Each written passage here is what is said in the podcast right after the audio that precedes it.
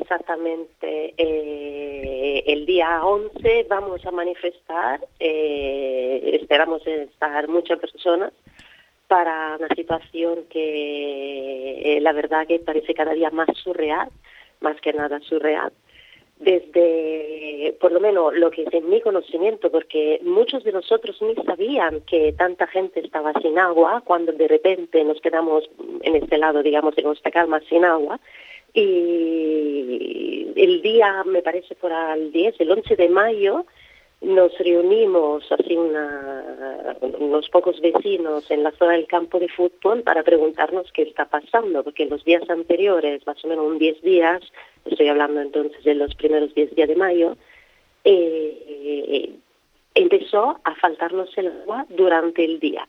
Teníamos agua de 10 de la noche a 10 de la mañana, entonces, el día que nos damos cuenta que estaba faltando el agua durante el día, empezamos a recoger por la noche, a hacer nuestras tareas por la noche y todo esto. Eh, el día 11 de mayo nos reunimos en el campo de fútbol y el día anterior esta avería, este problema, digamos, se arregló. Y nos pareció un poco sospechoso, ¿no? Porque puede ser que mm, súper contento. Nadie dice nada de la falta de agua, pero nadie dice nada del arreglo y, todo a casa, contentos, hasta el, el 21 de mayo, me parece, 20, 21, algo así, un sábado por la mañana, nos despertamos sin agua, sin aviso y sin agua durante las 24 horas. Esto fue durante cinco días. Y empezamos, yo creo, un poco a abrir los ojos, eh, porque todas estas situaciones, que sea el agua y más cosas de que, la, de, que podemos hablar o, no. Sí, sí, vamos a ir ahora porque vamos a, avanzar toda la situación, sí. Eh, son cosas que se están arrastrando desde hace mucho tiempo.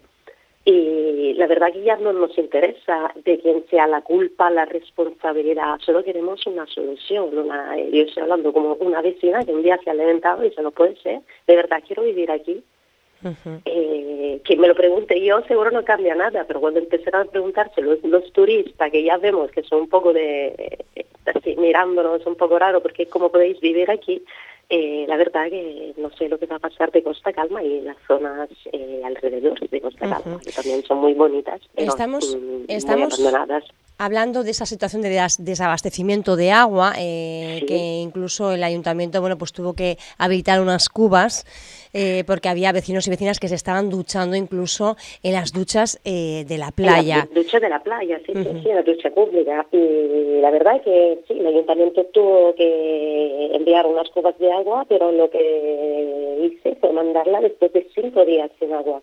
Nosotros quedamos, me parece, cinco días sin agua las 24 horas, eh, suplicando por, por un camión cisterna o algo así. Desde los medios de comunicación. ¿Cómo, En Radio Insular eh, hemos entrevistado, lógicamente, tanto a Pedro Armas, al regidor eh, responsable del municipio en estos momentos, como también a Gregorio Pérez, que es eh, bueno, pues el empresario, el gerente de la empresa Fuertecan, que es la adjudicataria del servicio de, abastecimiento. ¿cómo, mm, ¿Cómo han visto ustedes qué es lo que ha dicho uno, qué es lo que ha dicho otro? ¿Cuál es la situación desde la óptica ciudadana? La óptica ciudadana, eh, bueno, yo personalmente, a mí no me gusta hacer nombres porque cada uno yo creo que sepa cuáles son sus responsabilidades, su tarea en este lado. Y la gente, estamos en un pueblo, la gente echa la culpa a uno, la culpa a otro, pero siempre alguien tiene la culpa.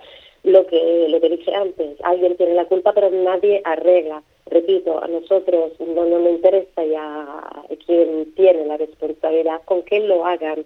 Eh, se habla de esta familia Pérez que está aquí desde hace años, se habla de un, un alcalde que con un, día un nombre, un día otro nombre, pero siempre, digamos, según lo que le convenga, como es normal en la política, eh, lo que se dice aquí en el pueblo, que esta estúpida luchas entre empresarios y políticos eh, ya tendría que terminar para el bien de la comunidad, que es lo que tendría que interesarle a ellos también, que sean, que sean políticos, que sean empresarios, que sean vecinos. Esa es mi opinión, evidentemente. Pero ustedes opinan entonces que es la pugna entre ambas partes la que de alguna forma, bueno, pues acaba socavando los derechos fundamentales como ese acceso al agua, ¿no?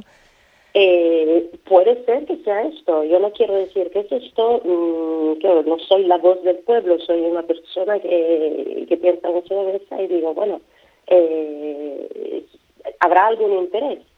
Habrá posiblemente habrá algún interés en dejar las tuberías así averiadas, consumidas. ¿De quién puede ser el interés? Yo no creo que pueda ser ese el interés de un empresario que quiere a su pueblo o de un alcalde que quiere a su pueblo. Yo no quiero creérmelo. Esa es mi opinión. Pero sí, la gente piensa que es esto. Un día uno, un día otro.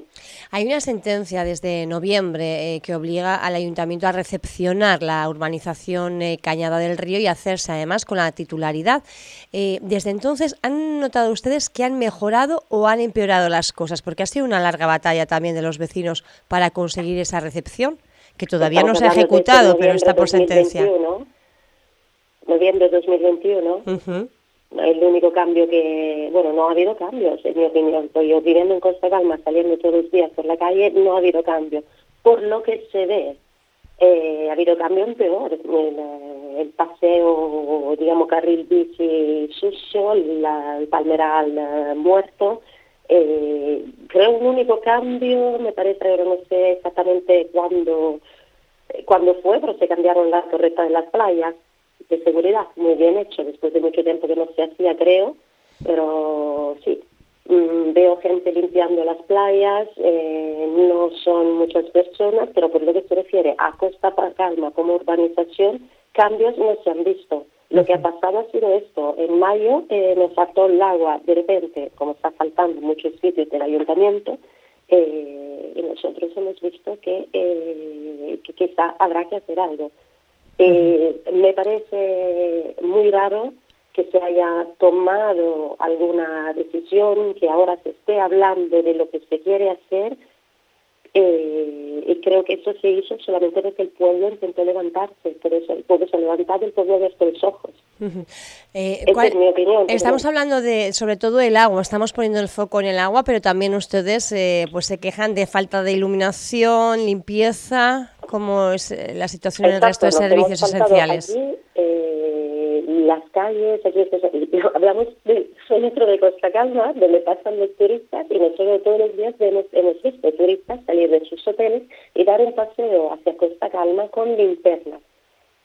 Linternas porque todo, todo es muy oscuro, eh, las farolas están apagadas y hay farolas que están, pero le falta, no tienen cable roto, les falta, digamos, la cabeza.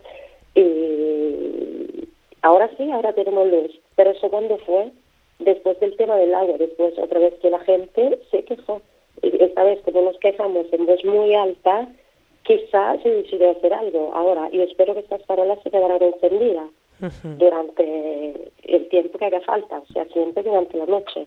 Y que no de repente se apaguen porque quizás parecemos que estamos siendo un poco más suavecitos. Eso es lo que queremos, simplemente vivir en un sitio digno. Las farolas, eh, ¿Hablaba usted farolas en el suelo cable suelto, cable que se mueven con el viento. Y el viento aquí es muy fuerte. Había, hablaba usted también eh, de, ese palmeral, eh, ahora que estamos siendo más conscientes con la voz de alerta que se está lanzando por parte sobre todo de la plataforma Salvar las, las palmeras, eh, la palmera canaria. dice usted que están muertas, se están dejando morir, ¿cómo, ¿cómo están? Eh, por lo que sabemos, por lo que se lee en, los periódicos, por lo que quizás se publica en página web, eh, se, evalúa el estado del palmeral. Eh, hay una enfermedad, un hongo creo, que está matando todo el palmeral, pero en lugar de cortar o de intentar sanar, son años que lo dejan morir. Hay también en este palmeral, sí hay algunas plantas, pero ahí dentro del palmeral también hay eh, tubos para irrigar que están rotos, están creando charcos, eh, hojas y ramas de palmeras cayéndose.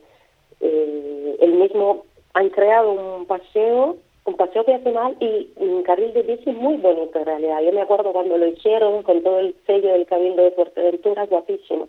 Ahora este carril, que era una parte peatonal, una parte mm, carril bici, ya es solo la mitad por las plantas que se le caen encima y que nadie corta.